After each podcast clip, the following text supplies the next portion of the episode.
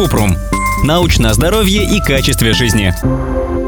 Правда, что если забросить тренировки, то мышцы перерастут в жир? Кратко. Нет, это миф. Мышечная и жировая ткань разные по строению и функциям, поэтому перерасти одна в другую никак не может. Но если прекратить тренировки, то жировая ткань может накапливаться из-за того, что человек много ест. В свою очередь, мышцы, которые остались без нагрузки, уменьшаются в объеме.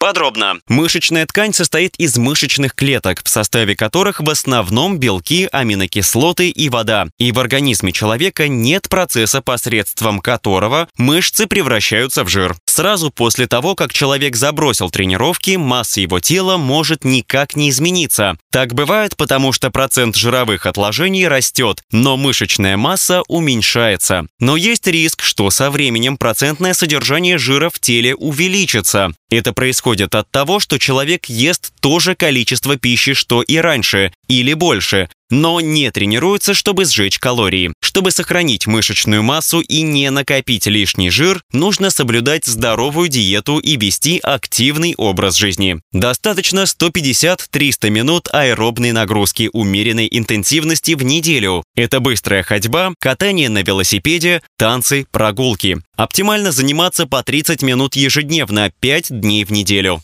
Также специалисты рекомендуют два раза в неделю включать в тренировку силовые упражнения на ноги, бедра, спину, живот, грудь, плечи и руки. Если вы не хотите поднимать тяжести, можно делать упражнения с собственным весом, например, отжимания, выпады и приседания. Ссылки на источники в описании подкаста. Подписывайтесь на подкаст Купрум, ставьте звездочки, оставляйте комментарии и заглядывайте на наш сайт kuprum.media. Еще больше проверенной медицины в нашем подкасте без шапки. Врачи и ученые, которым мы доверяем, отвечают на самые каверзные вопросы о здоровье. До встречи!